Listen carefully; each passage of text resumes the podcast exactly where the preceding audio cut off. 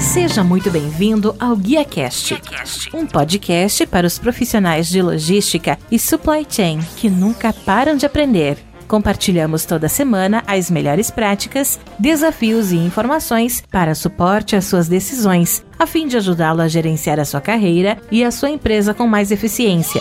Uma consultoria independente, acionável e objetiva para os líderes do setor. Vamos ouvir.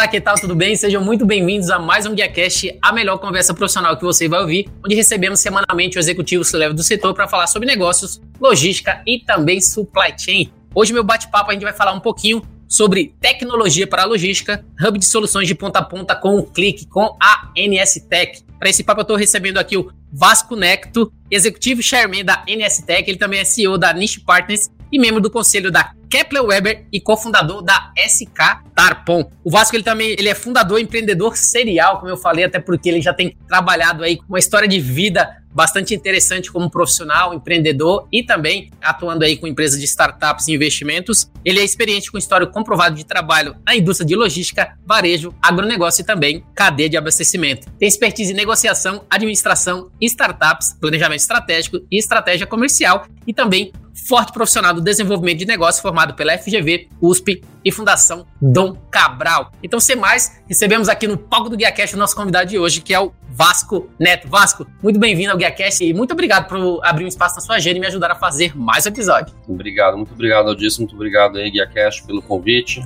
Prazer estar com vocês aqui. Reinvente a logística para o transporte de cargas e encomendas. A Cargo transforma a experiência de compras do consumidor e oferece soluções personalizadas para a indústria de maneira leve, sem ativos próprios, utilizando tecnologia de ponta. Cargo começa com Q. Acesse cargo.com.br, tecnologia que transporta.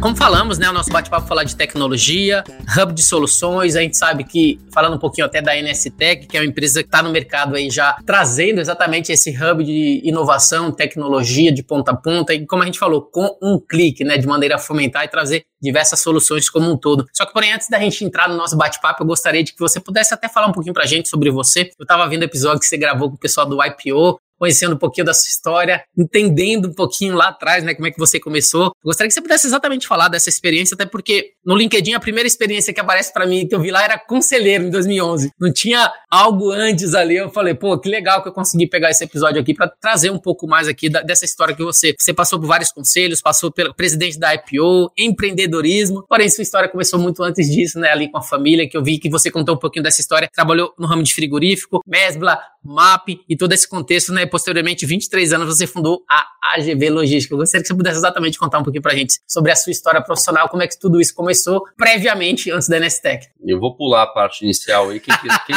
quem quiser a parte inicial, assim. vai no podcast do IPO, né? Mas eu acabei. É, minha família é uma família de empreendedores, pecuaristas. Eu sou paulistano, eu acabei começando a trabalhar muito cedo. Né? Meu pai era empresário e eu, nos primeiros três anos da minha carreira, fazia faculdade ainda, trabalhei com ele, ajudando ele a fechar negócio e reestruturar a empresa. Numa época que o Brasil, que entrou no Plano Real e não estava bem, é, foi uma época bastante complicada. E aí, depois disso, fui para o Mapping para Mesgo ficar um ano e meio. É, e aí, com 23 anos, eu fundei a Armazém Gerais Vinhedo, que muita gente acha que o V é de Vasco, uhum. o V, na verdade, o v, o v, na verdade, é de Vinhedo, que é onde era a sede da AGV Logística. A AGV nasceu, então, para ser uma empresa de armazenagem frigorificada, e como se fala no mundo das startups modernas, a gente pivotou nos primeiros seis meses, entendeu que o mercado de armazenagem frigorificada, ele era um mercado é, que tinha é, uma estrutura de mercado ruim, onde não era fácil ganhar dinheiro, por N razões. E aí acho que até tô aqui pertinho da GV, foi uma grande, uhum. uma, uma grande escola para mim. E aí eu foquei a AGV desde o começo em de fato se transformar num operador logístico, né, como um bom empreendedor vendendo sem ser, né? Então, assim, a gente começava a vender o conceito de operador logístico. PowerPoint? É igual a gente sem, fala startup, né? Sem, vender com PowerPoint. Sem, sem ser, na verdade. E eu acho que a gente lá teve algumas grandes felicidades de definir no modelo de negócio inicial da GV alguns pilares que acompanharam até o fim da companhia até hoje e que são parte do sucesso. Então, o primeiro foi entender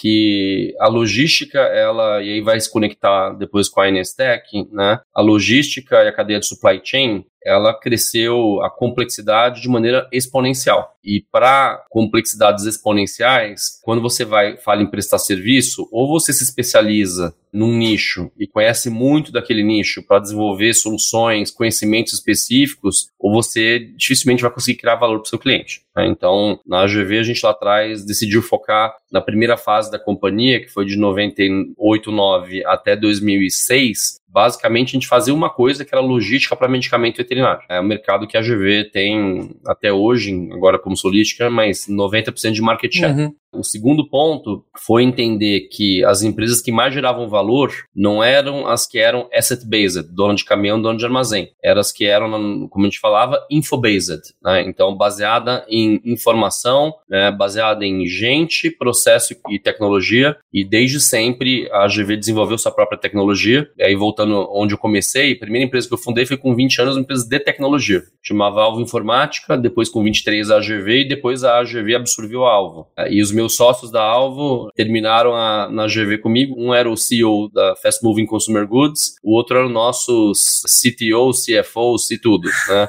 e que está comigo, inclusive, na Inestec agora. Então, eu acho que foram pontos bem importantes aí que nos acompanharam desde sempre. Excelente. E, e você ainda tem eh, relacionado a esse início, né, que você começou quando a gente falou, agropecuária, vários outros contextos de frigoríficos e assim por diante. Você ainda tem raízes específicas lá atrás? Por exemplo, pô, tô trabalhando muito, quero descansar um pouco, vai para alguma região região, como é que você tem feito nesse contexto relacionado a essas raízes que vieram do seu pai, da agropecuária e todo esse contexto aí? Gostaria de poder ir mais, né? Mas meus pais são separados, minha mãe ainda assim é fazendeira, ela tem três fazendas, eu ajudo ela a cuidar das fazendas, mas muito mais à distância, via reunião hoje online e relatório do que tá lá no dia a dia. A gente tem uma equipe muito boa e tem assessores muito bons, mas sim, minha família continua 100% ainda na pecuária e agricultura agora também, faz bastante bastante tempo. Excelente. Falando até um pouquinho antes da NSTech, né, eu vi que você, você, também foi um dos fundadores e tal da SK Tarpon, né, que foi fundada em 2002, né, que ela traz ali soluções de ponta pronta para tecnologia também para logística. É, eu gostaria que você pudesse falar até um pouquinho também da... Na, na verdade, a Tarpon é um fundo de... Era antes Tarpon, depois virou... SK Tarpon. É, é, é. Há, há, dois anos e meio atrás, três anos atrás, virou SK Tarpon, né? Então, a Tarpon é um fundo de investimento muito conhecido, que fez 20 anos agora no final de maio, e há dois anos e meio, três anos atrás, mudou de SK Tarpon, de Tarpon para SK Tarpon para marcar um pouco essa mudança de modelo de negócio, eu diria, né, e societário também. A Tarpon, ela nasceu como uma gestora de fundos long only, com uma pegada muito de originalidade, de fazer coisas diferentes do que o mercado faz. O que a Tarpon começou fazendo foi investindo em empresas que estavam fora do radar, teses é, que estavam é, fora do mainstream, é, e esse DNA é um DNA que acompanha até hoje. É, by the way, os nossos fundos hoje estão entre os melhores fundos do mercado. O Tarpon GT, nos últimos 12, 24, 36 meses, é sem dúvida,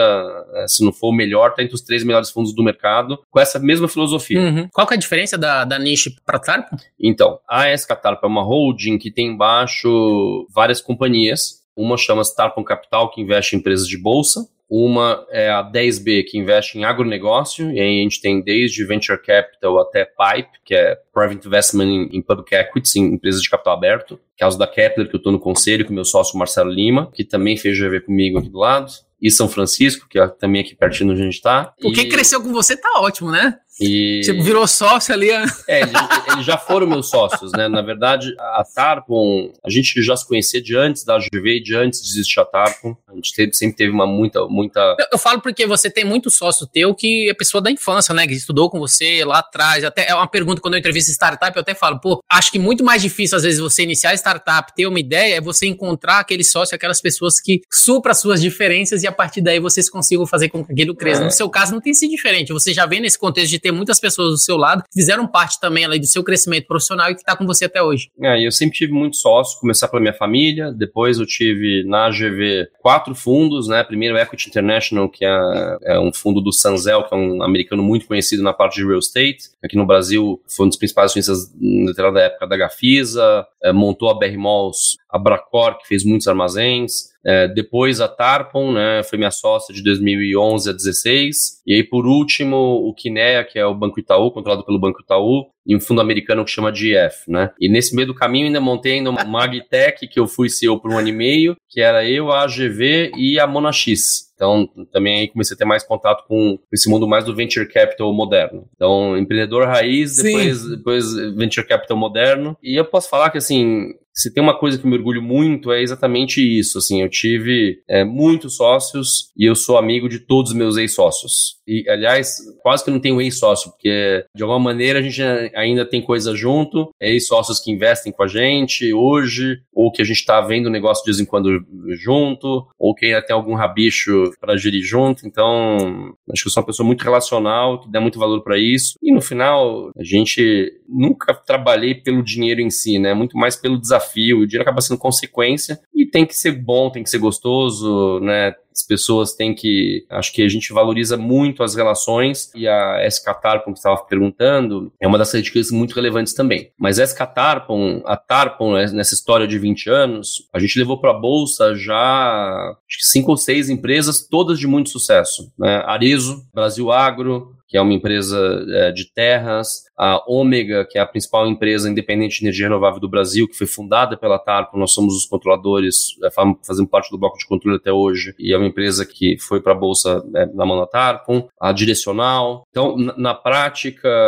sempre foi, meus sócios sempre tiveram uma cabeça de sustentabilidade, né, de investir com cabeça de longo prazo, e eu posso falar na prática, né, quando estava do outro lado da mesa, nunca me pediram para tomar uma decisão que não fosse melhor para a empresa olhando médio e longo prazo, independente de às vezes isso, isso, isso contra o interesse deles de curto prazo. Isso faz muita diferença e talvez, talvez não, certamente por isso é uma das razões que a gente está junto hoje. Pessoal, acho que você conheceu um pouquinho aí do Vasco, é um pouquinho da Niche, um pouquinho da Escatar, um pouquinho dessa história antes da gente entrar no nosso tema principal, que é tecnologia para logística hub de soluções de ponta a ponta com um clique. Agora, dando continuidade, falando um pouquinho da NS Tech, que é o nosso bate-papo de hoje né, falando um pouquinho dessa parte de hub de soluções, até porque é, eu acho que dentro da NSTech você já tem cerca, eu acho que 20 empresas, né, que suprem todas essas necessidades associadas à logística. Em poucas palavras, eu gostaria que você pudesse inicialmente para o público, aquele que não conhece, conhece as empresas, mas não sabe que é a NSTech que está ali por trás, né, fazendo todo essa, esse framework, esse portfólio de produtos e serviços para o setor. Se pudesse falar um pouquinho da NSTech, principalmente quais, né, algumas empresas que fazem parte desse ecossistema associado à tecnologia para logística e mobilidade da América Latina. Deixa eu primeiro explicar um pouquinho, né, como é que surgiu a, uhum. a, a Nestec e a gente já fala um pouquinho das empresas. Isso né? veio de você, não? O nome já foi de você também, Nestec? Foi, foi. Boa. Na verdade, eu, eu fundei a empresa do zero. Uhum. Eu comecei a draftar o projeto ainda em 2019, quando eu estava no processo de venda da AGV. É, eu resolvi montar a Niche Partners. E quando eu montei a Niche, foi bom, qual vai ser o primeiro projeto da Niche? E esse projeto nasceu no final de 2020 e a Nestec. Então tem, o Nestec tem um pouco mais de um ano e meio. Basicamente, ele nasceu da minha vivência de mais de 20 anos aí como operador logístico, é satellite, que estava no meio do embarcador, do transportador, do motorista autônomo, da agenciadora de risco, da seguradora, da corretora, é, e cada um do, software. Do, do, posto de gasolina, é, e a gente lidava com todo esse ecossistema. E o nível de complexidade, conforme eu falei, é, não só da nossa operação, mas observando a operação dos nossos clientes, ele foi aumentando exponencialmente. E a resposta para isso passa certamente por tecnologia. E na prática, a AGV sempre teve um DNA muito forte de tecnologia, era um diferencial competitivo enorme nosso. Tinha assim, mais de 50 pessoas na nossa área de tecnologia, mas mesmo tendo essas 50 pessoas, a gente usava 10 fornecedores diferentes uhum. que se conectavam, desde roteirizador a software de monitoramento para torre de controle e por aí vai. E aí o que eu sentia era uma, primeiro, uma dificuldade de integração. Então, toda vez que a gente queria eventualmente trocar um fornecedor, né, como a operação era muito complexa, às vezes eram meses para você fazer uma substituição por uma questão da integração né, dos sistemas. O segundo ponto, é, essas empresas eram empresas que eram muito boas, mas ao mesmo tempo eu via que elas, do ponto de vista da gestão, ainda podiam é, ter espaço para evoluir. E o terceiro, que assim, eu sempre vendi solução. Né? Então, puta, se tivesse alguém que pudesse me trazer aqui todas as soluções, resolver todas as minhas dores, ia facilitar muito a minha vida. É, então, com, esse mindset, a gente começou a desenhar o que, que a gente atendia que fazia sentido. Olhando para o cenário competitivo, o que, que, a gente olhava? A grande maioria das empresas que estavam tentando de alguma forma ir para o caminho de montar plataformas de tecnologia para o mercado, elas tinham um DNA seja pela origem dos sócios fundadores, seja pela origem é, do grupo econômico e etc., ou até da visão dos founders e CEOs, um foco muito grande em baixo valor agregado.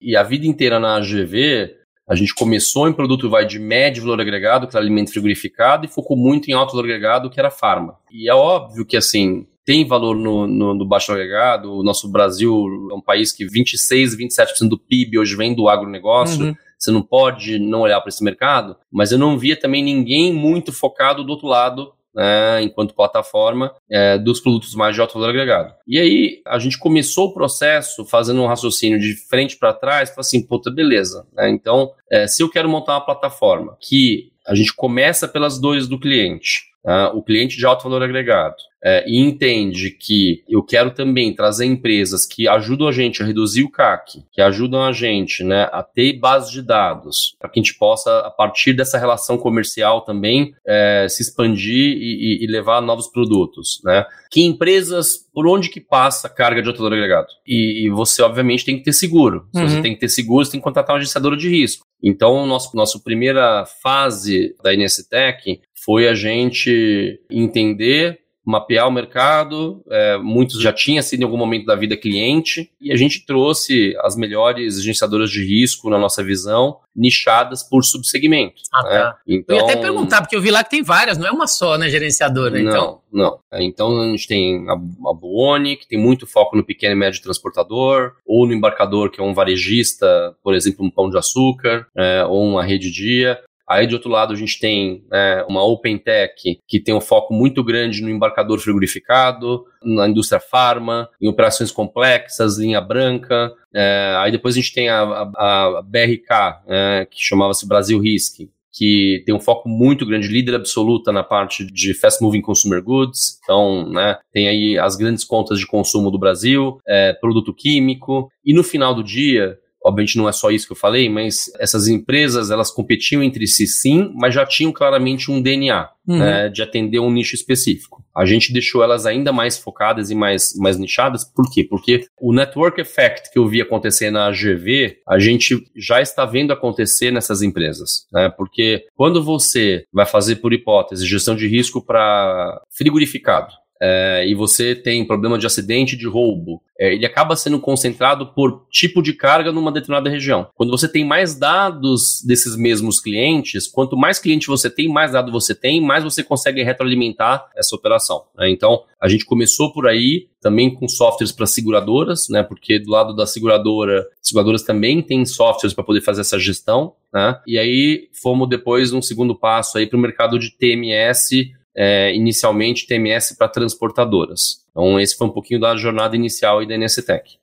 Excelente. Eu acho que a NSTech hoje, você falou, até vi que você falou 20 empresas, né? Já está no portfólio. Até quando eu peguei no site, eu acho que eu achei só 18, deve ter duas ali que eu perdi ali. Hoje em dia, até falando um pouquinho dos números, né? Até porque se você coloca no papel 20 empresas, a gente sabe que vocês têm junta banco de dados, que deve ser gigante, é de vocês, carga monitorada também deve ser gigante de vocês fretes ali que passam sobre todos vocês, até porque às vezes o mesmo frete passa por diversos, diversas empresas ali para poder chegar, clientes e principalmente também valor da carga verbada, que eu acho que cada vez esse valor deve aumentar. Você poderia até falar um pouquinho desses números para a gente, até para a gente entender o que, que faz parte desse framework de informações e desse portfólio de empresas associada ao que vocês estão fazendo de diferente na logística e mobilidade voltado para a América Latina. Então, hoje são 20 empresas que atuam, além de Brasil, México, Colômbia, Peru, Equador, Bolívia, A gente tem cliente também na África, em Angola. A gente tem hoje 45 mil clientes recorrentes. A maior parte das nossas soluções são SaaS, uhum. né? e a gente tem hoje alguns números, né?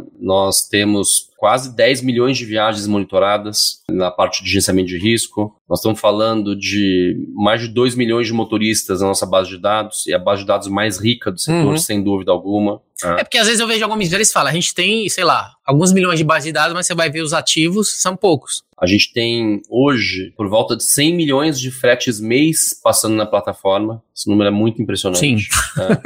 e nós estamos falando de último mês, acho que foi 1,3 trilhão de reais, que dá aí 12 trilhões no ano passado de carga que passou de alguma forma pelos nossos softwares, né? Então, na prática, tem muita eficiência logística para ser extraída a partir dessa base de dados. Então, eu diria que a gente já começou, os números mostram isso, mas é uma jornada, né? Uhum. E assim, uma jornada longa, ah, uma maratona. No final, apesar da gente ser constituído como um fundo, a cabeça nossa e dos nossos sócios, né, é de estar nessa empresa nos próximos 50 anos e pelo contrário, a gente acha que assim, tem muita tecnologia brasileira que dá para ser exportada não só para América Latina que já está sendo, mas também para países como Estados Unidos, Europa. Isso vai acontecer no tempo e no fundo, tanto nós quanto a Greenbridge, que é um fundo sueco que é nosso sócio, que era investidor da Praxio, né, quanto os nossos sócios empreendedores, que são fundamentais no projeto,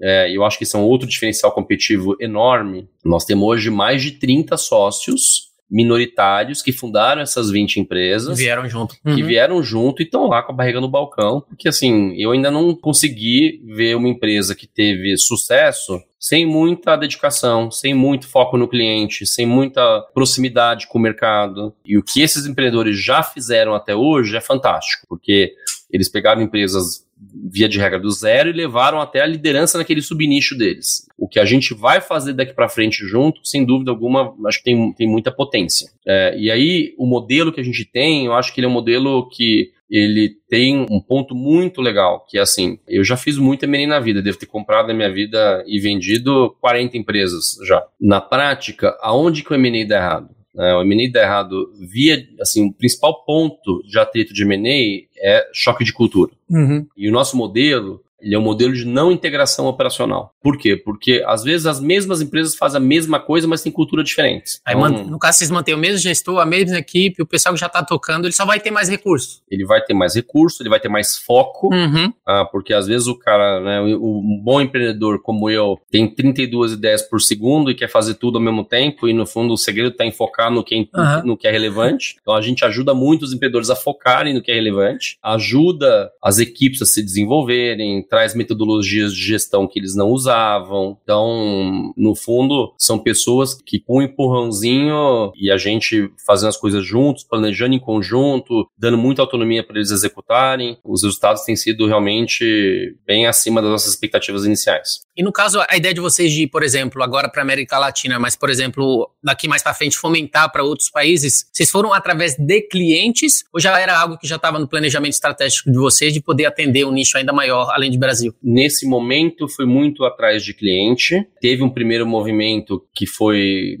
mais intencional da estratégia e a gente está agora começando a se debruçar para pensar de uma maneira mais estruturada nessa expansão olhando para frente. Tá? Mas tem muita coisa acontecendo, né? Então, imagina que sair do zero em um ano e meio para uma empresa que hoje, né, sem dúvida, já é a maior do mercado da América Sim. Latina, não, não é simples, né? Então, tem muita coisa aí acontecendo no... e aí volta para a questão, né, com o nosso mantra, que é foco e cultura. Então, a gente tem que voltar sempre e voltar e focar e focar né, para poder entregar valor. Excelente. Falando até um pouquinho do hub de soluções, né? A gente deixou claro que vocês têm soluções para embarcadores, que faz background, gerenciamento de risco, torre de controle. Você tem transportadores de carga, que a gente falou de TMS, né? Prevenção de acidentes. Você tem aquele transportador de passageiros também, que eu vi, né? Através de faz ali é, marketplace de serviços e, e peças. Mas também soluções para motorista, corretores e também seguradora. Entrando nesse contexto, até queria que você comentasse um pouco mais essa parte associada a esse marketplace de serviços, né, que é um pouco diferenciado frente ao contexto que a gente traz aqui no podcast, e posteriormente que você pudesse falar que outras frentes, né, após essas 20 empresas que vocês têm, que vocês poderiam talvez também estar tá fomentando, que vocês acham que pode agregar? Não sei, por exemplo, algo associado a importação, exportação, algo associado a outras frentes que possa ser relevante para esse hub de esse portfólio de vocês. Então vamos lá. A gente tem uma lógica sempre de partir do cliente para a dor, para a solução. Hum. Então, o transporte físico, ele sempre envolve o embarcador, que é o dono da carga, quase sempre ele envolve um transportador, sempre ele vai envolver um motorista. Né? Pode ser um autônomo, pode ser um agregado, pode ser um motorista CLT, né? mas sempre vai ter no final da ponta um, um motorista. Estou falando aqui do rodoviário, mas a gente também tem soluções para empresas de cabotagem, uhum. ferrovias, é, então, nós somos uma empresa de tecnologia multimodal. Né? Isso é ótimo. A, as empresas aéreas são clientes nossas também. Então, Azul, Gol está entrando agora. Então, no final, a gente tem solução para tudo. A gente parte, então, do entendimento da persona para identificador para buscar a solução. E, na verdade, fazer um M&A ou desenvolver dentro de casa. Nós temos hoje 600 pessoas na parte de desenvolvimento de produto. Então, assim, é um time bastante robusto. Por isso que eu já estou colocando é uma... meu filho para aprender programação, porque eu sei que. É, é, uma, é, uma, é uma decisão, aliás, um excelente ponto. Né? Pode, pode colocar que certamente ele vai ter. Vai, ter vai né? É. No final, essa é a lógica. Nós agora estamos avançando para montar o que a gente chama de plataforma NSTEC, porque volta para aquela dor que eu falei que eu sentia lá atrás, que é a uhum. parte da uhum. integração. Nem os nossos produtos estão 100% integrados. Sim. Ah, então, como é que você vai fazer é, uma oferta de solução sem estar com todos integrados? Ah, então, daqui para o final do ano, não só a gente vai estar com todos os nossos produtos 100% integrados, mas a gente fala que a NSTEC é uma plataforma aberta. Por quê? Porque assim, se eu tenho um TMS e o cliente nosso, que é uma transportadora ou um embarcador, ele quer se conectar com outro software que não é, que não tem algum tipo de, de relação societária com a NSTEC, nós vamos atender, obviamente. Tá? Por quê? Porque, no fundo, só tem uma pessoa que manda no mundo dos negócios, chama-se cliente. Uhum. Né? Então, ele paga a conta de todo mundo. Né? Então, é, a Inestec tem essa cabeça de que a gente vai ser uma plataforma aberta e a gente está trabalhando num produto que, que vai ser lançado para frente um pouco, que vai fazer com que essas conexões sejam muito mais simples. Porque essa é uma dor, não é, não é uma dor, é uma dor do mercado a gente tem aí é, um trabalho bem importante nesse sentido. Excelente, acho que é o que vai faltar, né? Eu acho que depois dessa solução a gente para de falar de 20 empresas que está ali dentro e vai ser tudo um framework de uma empresa só que vai trazer todas essas soluções e a integração associada a essa dor que você já identificou é, lá atrás. No fundo, assim,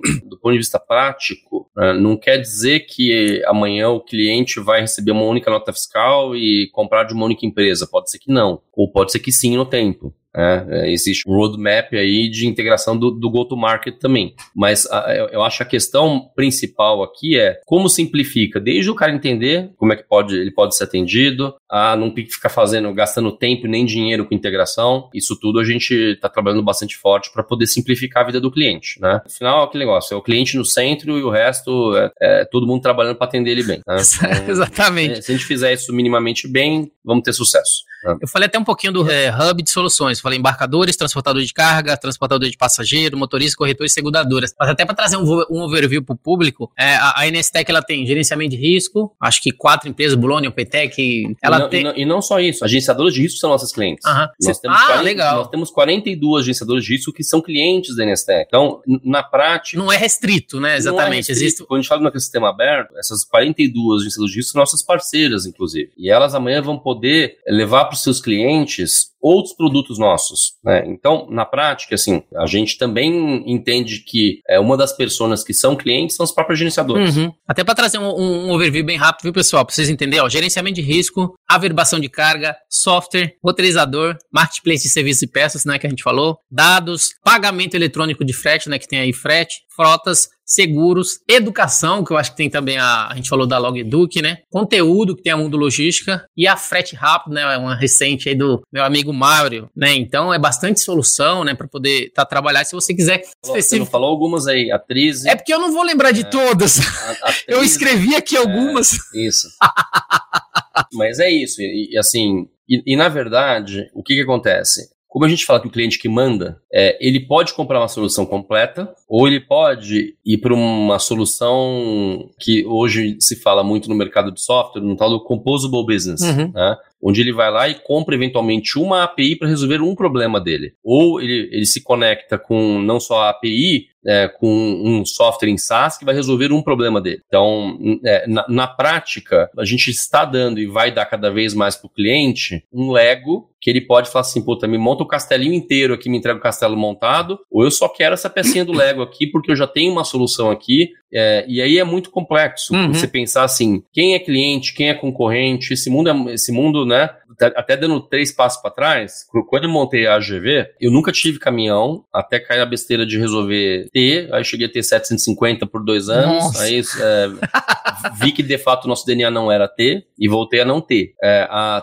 TA do meu amigo Celso Luchiari, né, era uma empresa que prestou sempre prestou serviço para a GV. Só que ao mesmo tempo ela também concorria com a GV. Uhum. Ela tinha até a log, né? É, então assim, eu acho que assim tem um livro muito antigo que eu li na época de GV e até reli ele recentemente que ele fala do competition. Tem momentos em que você está cooperando, tem momentos que você está competindo, e o mundo hoje, as fronteiras estão cada vez mais tênues, né? É, mas uma coisa a gente, a gente na NSTEC tem muita clareza. Nós não somos e não seremos transportadora, né? Então, estar no business de emitir conhecimento, vender frete para o cliente, comprar frete, não é o business da, da, da companhia. Né? Por isso que a gente tem a Cargo, que a gente falou aqui com a transportadora digital Asset Light. Então, ó, cargo.com.br. Nosso, o, nosso, o nosso trabalho é potencializar a Cargo, é potencializar a Sequoia do meu amigo Armando, ou a BBM do André Prado, ou é, a FedEx, que é cliente nossa. Então, na prática, o, o nosso trabalho é potencializar os nossos clientes para que eles possam crescer mais e ganhar mais dinheiro. E se eles fizerem isso, nós vamos ter o nosso fair share que nos cabe. Idem em relação a seguro, idem uhum. em relação a, a corretores de seguro. No final do dia,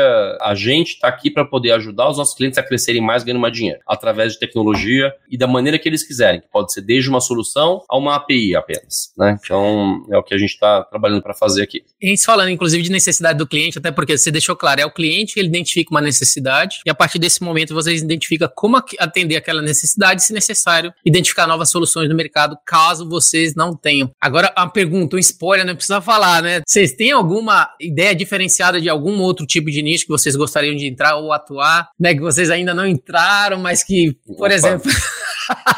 Pode ser algum, segmento que vocês veem que dentro do portfólio da Nestec faz sentido e que vocês futuramente vai trazer esse tipo de solução? Com certeza. Eu diria que a gente tem bastante foco nessa metodologia e muita disciplina. E eu sou um apaixonado por empreendedorismo. Né? Eu já vi, né? É, eu acho que assim, é, nada põe um país mais para frente do que o empreendedor. Eu acho que o cara que tem coragem de empreender no Brasil é um herói, precisa ter uma, né, ter uma, uma estátua por empreendedor anônimo, né, porque no fundo é um país muito complexo, muito, mas assim, é impressionante a, a quantidade e a qualidade dos empreendedores que a gente tem hoje. E a gente valoriza muito a nossa relação com os empreendedores. Né? Então, é, hoje já são mais de 40 sócios, a gente tem várias rotinas de eventos e com esses empreendedores, mais de 30 trabalham no dia a dia dos negócios. Uhum. A gente fez um negócio que chama de Partner NPS, agora no final do ano passado. É, a única coisa ruim é que só tem como piorar, porque a gente teve NPS de 100, né, 39, 36 responderam, dos 36 foram 33, 9 ou 10, e 3 foram nota 8, que é neutro, né, então deu, deu 100 de NPS, uhum. uma, é, só, só dá para piorar, não tem como melhorar, mas isso porque, assim, a gente tem um canal de muita discussão, não quer dizer que, obviamente, não temos um monte de coisa para melhorar, pelo contrário, né,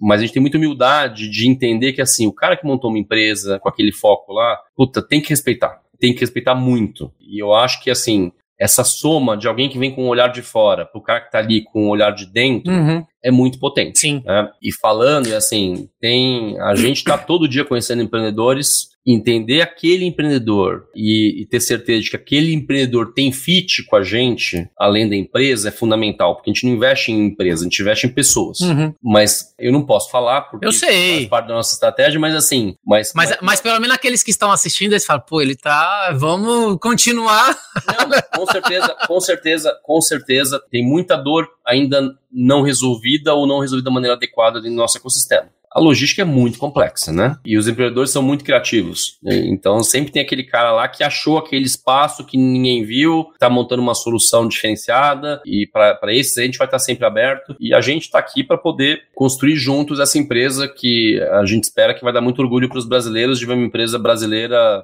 no tempo aí dominar a América Latina e, e mundo afora. Eu achei ótimo quando você falou, pô, a gente tem soluções, né, para ferroviária, a gente tem soluções para cabotagem, que a gente sabe que aqui no Brasil, principalmente, é muito subutilizado, a gente poderia utilizar muito, muito mais, né? E, e principalmente levando até antes que eu esqueça, o André Prado da BBM que você citou, eu já entrevistei. O Marquesan é alguém que eu quero entrevistar, então o Marquesan tá convidado para falar aqui um pouquinho com a gente, um pouquinho da Sequoia. A FedEx eu não entrevistei ainda, mas trabalhei um tempo dentro da FedEx, eu era cliente aqui de Guarulhos, então conheço bem a, o FedEx e a, toda a estrutura e toda a competência que eles têm nesse trabalho aqui no Brasil. Você descobre que você, quando você tá velho, que você fala assim, puta, conheço o Armando de antes do Sequoia, conheço a, conheço o Ameriquinho de muito antes de, de existir a FedEx, e ele foi o primeiro CEO da FedEx quando vendeu rápido não comenta. É que você Enfim. começou jovem. Eu, a, a, parte empreendedor serial nem se aplica ao seu caso. Você é, é mais um nível acima ainda, né?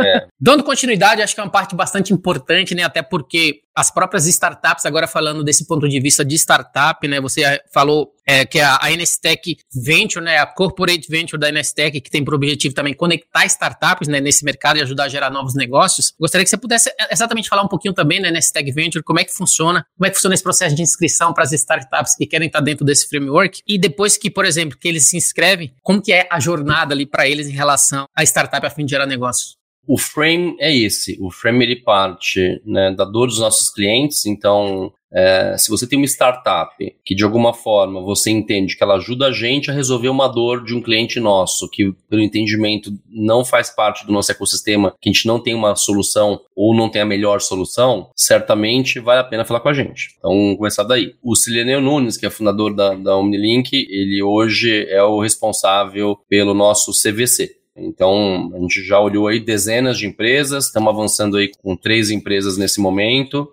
e tem toda semana chegando coisa nova. É, nós temos um time no CVC, temos um time de M&A. Esse time trabalha muito próximo um do outro porque depende muito do desenho. A gente é uma empresa que tem muita flexibilidade, né? então a gente consegue. Como a gente não é um fundo, é uma empresa, e como a gente tem essa cabeça muito aberta, no final do dia, eu acho que uma das grandes vantagens nossa é o, é o formato de M&A ser muito flexível. Tá? Então, tem desde empresas que a gente comprou 100% em dinheiro, 100% em ação, minoritário, é, controle, então é, tem de tudo. É, obviamente, quando a gente fala do CVC, é mais uma pegada de empresas que estão no estágio mais inicial. Via de regra, a gente não investe em empresas é, que estão em, em pre-seed e seed, uhum. é mais Series A. Idealmente, Series A sem ter ainda algum outro VC entrado. Tá? Então, esse é um pouco do nosso sweet spot aí de investimento. E aí é isso, estamos aí sempre olhando. Eu acho que até falando um pouquinho do mercado como um todo, né, Anderson, o mercado estava muito maluco, né? Essa é a grande verdade. Né? Eu acho que a gente viveu aí desde a, de depois da crise de 2008, 2009, um boom no mundo que foi até agora. E os bancos centrais globais, eles foram injetando muita liquidez no mercado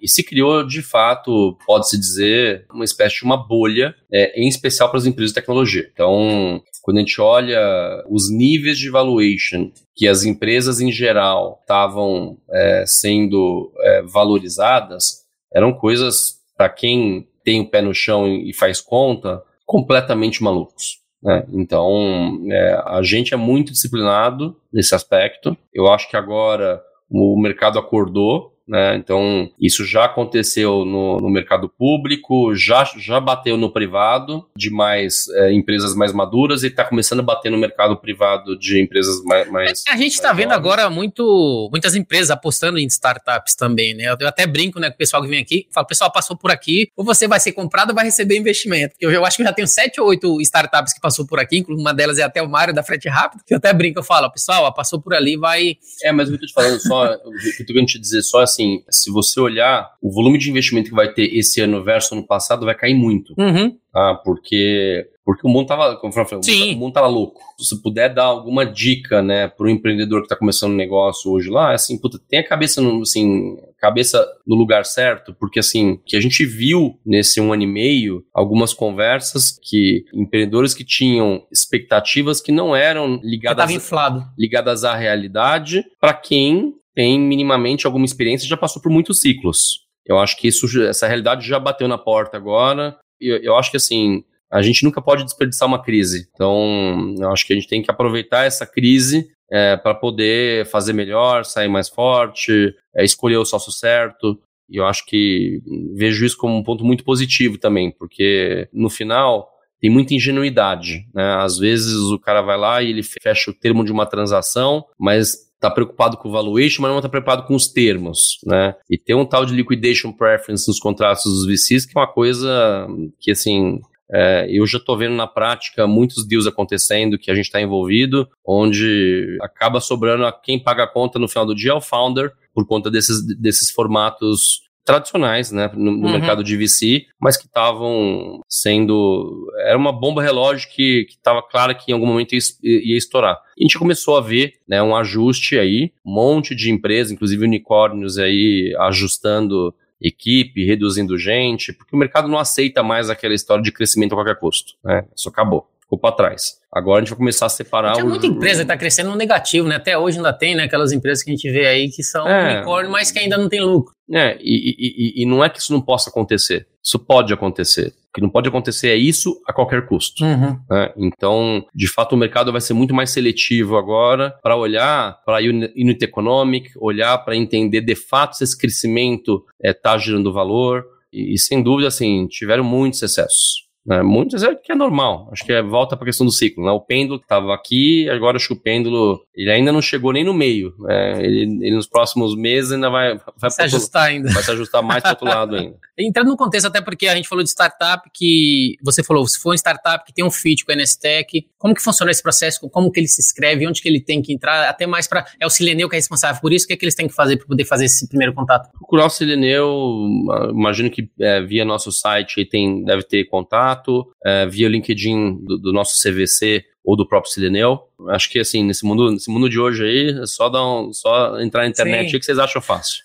é. Falando um pouquinho, né? Acho que a gente está chegando nas perguntas finais, falando de pessoas. A gente sabe muitas vezes, né? A gente falou muito nessa tecnologia, inovação, só que a gente sabe que a qualificação hoje em dia, ela não está tão evoluída quanto eu acho que as empresas gostariam. Não é à toa que eu até brinquei, né? Vou pedir pro meu filho fazer programação, que a gente sabe que é só uma demanda bem grande no mercado, né? Como é que vocês têm lidado exatamente com essa falta de qualificação também, principalmente considerando esse portfólio tão grande de empresas que a Nestec tem? Entendendo que é, é, papel nosso investir na formação e no desenvolvimento da nossa própria equipe.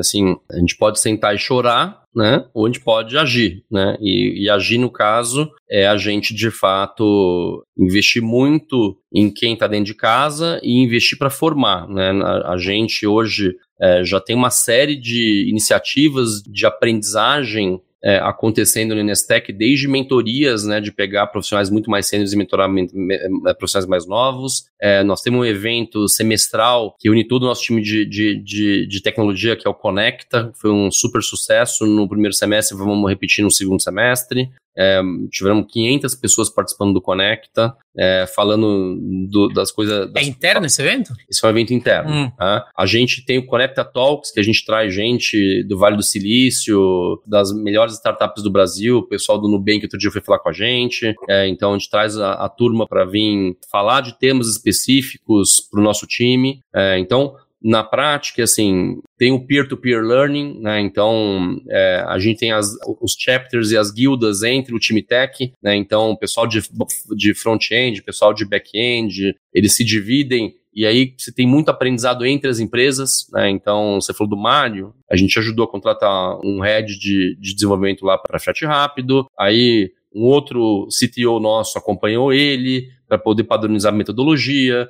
É, então, essa troca é muito rica. Né? Então, é, a troca de experiência entre as empresas, você ter profissionais que você sabe que você pode recorrer, desde montar uma máquina de vendas, a um processo de Lean, a um processo de a, como é que eu melhoro o meu, meu CS, como é que eu melhoro, ter discussões na parte aí de arquitetura e, e produto. Então, isso é uma coisa que, que faz parte aí do nosso ecossistema. Até entrando um pouquinho no contexto de, eu acho que ESG, né? Até porque hoje em dia está mais em voga a gente falar de ESG, Environmental, Social Governance. Muitas empresas estão focadas na sustentabilidade. Eu falei com a Marcela Cunha da Ball e eu deixei bem claro, ó, quando eu fazia bids, né? Primeira coisa que eu fazia era a empresa tinha que estar associada à Ball, né? Até porque ele segue uma diretriz ali de premissas que faz toda a diferença. Segundo, é, essa parte de ESG já tinha, já estava lá no meu RFI, já estava lá nessas informações também das empresas para fomentar esse tipo de necessidade de empresas que estão realmente preocupadas né, relacionado ao futuro. No caso de vocês, são muitas empresas, né, e assim por diante. Como é que vocês têm trabalhado nisso, nessa parte de sustentabilidade, a fim de, né, que ações vocês estão adotadas para pensar ali nas gerações futuras e principalmente fomentar operações muito mais saudáveis? Primeiro, já fiquei feliz aqui porque, não sei se você sabe, assim, eu fui um dos fundadores da Ball. Né? Ah, ela comentou é, comigo. Inclusive, se você for ver o estatuto número número um da Ball, eu era o CEO da Ball, uhum. que é o cara que ela tá hoje, que não era, na verdade, porque né, a gente sempre quis ter um CEO executivo, mas como não tinha ninguém lá, o primeiro CEO no papel fui eu. Né? É, depois a gente trouxe o César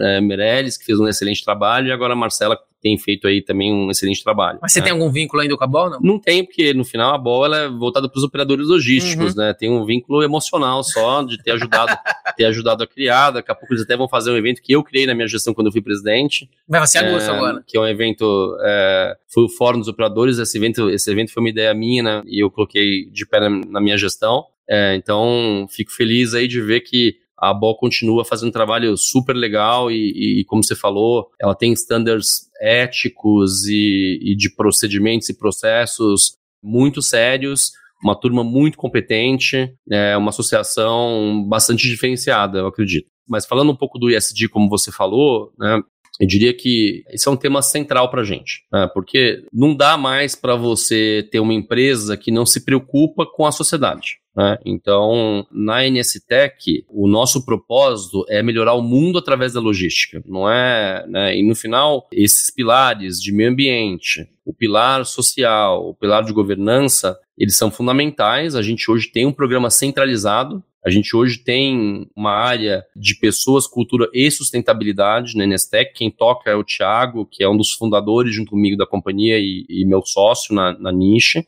Depois ele, a gente tem para cada pilar desse uma pessoa responsável, tem uma consultoria externa ajudando a gente nesse processo. Obviamente é uma jornada, né? Uhum. Então é um negócio que, que começa e não acaba nunca. A gente já tinha uma série de coisas bacanas e a gente, como tudo que a gente faz, a gente define um frame, define uma régua, e todo mundo tem que evoluir, né? Então, assim, se a empresa está de 0 a 10, 3, hum, ela tem que ir de 3 para 4,5. A que está em 7 tem que ir de 7 para 8. E com isso a gente consegue é, melhores práticas, trocar experiências, e, e, muita evolução aí no, no, ecossistema. Excelente. Acho que para finalizar agora, chegamos na última pergunta. Eu gostaria que você pudesse até falar um pouquinho referente ao planejamento estratégico da empresa para os próximos anos. Né? A gente entrou no assunto de expandir para outra é, América do Norte também, outras regiões. Principalmente, como é que está esse planejamento estratégico inicialmente Brasil, depois América Latina, América do Norte e outras regiões, considerando né, que a gente deixou bem claro que logo mais, até o final do ano, vai ter esse framework da NSTech tudo em um um software só ou num, num local específico? É, eu, eu, acho que tem coisa que a gente pode falar, tem coisa que a gente não pode falar, mas assim, o norte é Mas esse, eu tô tentando é, tirar algum spoiler, é, né? O norte é esse aí, o norte é esse aí que você fala, que você, que você acabou de falar, né? Eu, eu, diria que assim, a gente entende que assim, a gente tem que ter metas de curto, médio e longo prazo. O sonho e a ambição da companhia é de fato ser uma, uma companhia global, mas isso passa por você fazer muito bem onde você tá já. Uhum. A gente já tá em nove países país, né, disso. Então, assim, então, é, a gente se consolidar e fazer muito bem feito nesses países que a gente está hoje, eu diria que é a prioridade de curto e médio prazo. Né? Até porque é. vocês vão ter que se adaptar. É diferente, às vezes, como vocês atuam no Brasil e atuar em outros países. Com certeza. Eu até entrevistei aqui o Rafael da Amazon, e ele teve muita experiência internacional, implementação da Amazon Austrália, região da América do Norte, assim por diante. E uma das coisas que ele deixou bem claro é que as operações são diferentes. Sem e dúvida. o Brasil é diferenciado, 70% é rodo, mas ainda assim está engatado gatinhando até hoje muito tempo essa parte de cabotagem, essa parte de ferrovia. Então, é algo que vocês têm que se adaptar muito para poder também ir para esses outros lugares. Mas, mas, uma coisa eu acho que eu queria falar aqui para o profissional brasileiro ter em mente. Em se tratando de América Latina, nós estamos na média 10 anos à frente de todos os hum. países, alguns 15. Isso não dito por mim, né? Isso dito, por exemplo, pelo ACO agora da Solística, Luiz Aranha, que é um cara muito experiente, morando nos Estados Unidos,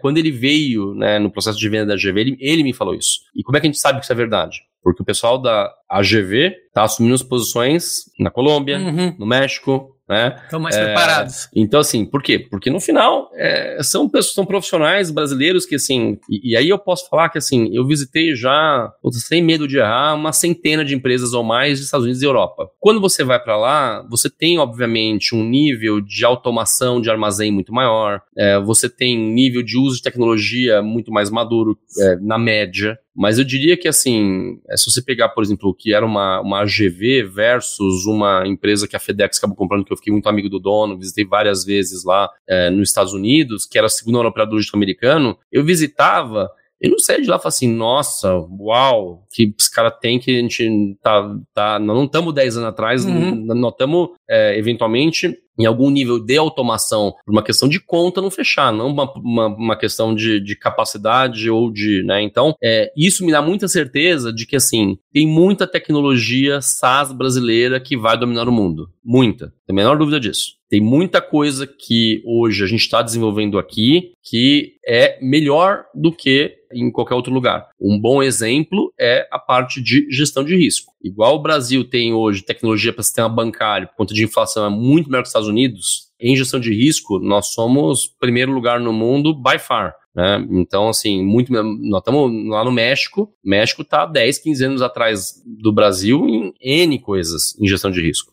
Nós vamos exportar ainda muita tecnologia brasileira aí no tempo. Excelente. Só, só para vocês entenderem um pouquinho, né? A gente falou, conhecer um pouquinho da história do Vasco, um pouquinho da história da Nestec, a gente falou da Nestec Venture, falou da Scatarpon, falamos de diversas empresas aí do setor. Então, se você quiser conhecer um pouquinho mais sobre todas essas soluções de gerenciamento de risco, reverberação, software, roteirizador, dados, pagamento eletrônico, frota seguro, educação e várias outras, né? É só é, conhecer um pouco mais aí da NSTech. Lembrando que a NSTech também ela tem um podcast, que é o NSTech Cast, se você quiser conhecer um pouquinho também. Eles têm diversas frentes associadas a não só essa parte de trazer soluções, mas também fomentar conhecimento, tecnologia e inovação. Vasco, para continuar, acho que foi, essa foi minha última pergunta. Eu gostaria de agradecer a sua participação, a disponibilidade de estar aqui com a gente, falando um pouquinho da sua história e a história da NSTech. Você poderia, para finalizar, deixar seus contatos e fazer as suas considerações finais para a gente. Super obrigado pelo papo aqui, é super rico, né? E falar um pouquinho aqui para esse público que, no final, se a gente quer de fato melhorar o mundo através da logística, através desses profissionais que devem estar assistindo aqui, uhum. né? Então, no final do dia, é nossa missão ajudar a evoluir o conhecimento, a educação, né? A gente tem a Logeduc, né? O Paulo e o Marcos lá liderando a Logeduc junto com o Marco Guapo, é, focado nesse segmento de educação para supply chain. É, a gente tem aí Logística do Futuro, um evento super uhum. legal que vai acontecer no segundo semestre agora agora é muito focado também em trazer. Setembro? Acho que é setembro, para trazer conhecimento. Vai ser aqui em São Paulo, um evento, um evento presencial que vai ser super legal. É, já está quase que sold out aí é, em termos de eventos. Estou esperando meu é, convite. É, não, vai, vai ganhar, vai ganhar, vai ganhar. É, mas no final, assim, eu tenho certeza que para a gente poder é, reduzir esse gap do Brasil de gastar quase 13% para um pouco menos de 8% nos Estados Unidos, como a gente sabe que a gente não vai ter muito mais estrada no curto prazo, como a gente sabe que o modal não vai mudar radicalmente, é, passa por eficiência, que passa por gente, que passa por tecnologia. Né? Então, é, se a gente puder contribuir com o país aí, certamente vamos estar muito felizes. Tá? Excelente. Pessoal, acho que a, a gente falou até um pouquinho para startups que estão assistindo aí a gente. A gente falou do Sileneu, é Sileneu Nunes. Isso. Né? Então basta procurar ele aí no LinkedIn. Se quiser fomentar um pouco mais esse contato também, entre em contato. Muito bem, o GuiaCast teve a honra de receber aqui o Vasco Neto, que é Executive Chairman da NSTech, onde falamos sobre o tema tecnologia para logística, hub de soluções de ponta a ponta com um clique. Se você gostou desse episódio, você pode compartilhar com seus colegas, amigos e profissionais supply chain. Se possível, também deixe uma avaliação e um comentário em ratedespodcast.com barra. Você também pode me encontrar no LinkedIn, é só procurar por Rodilson Silva, comunicador logístico multiplataforma. Tá bom? Eu sou o Rodilson Silva com o Vasco, que te envia um GuiaCast abraço. A todos vocês, até a próxima. Tchau, tchau. Equalabi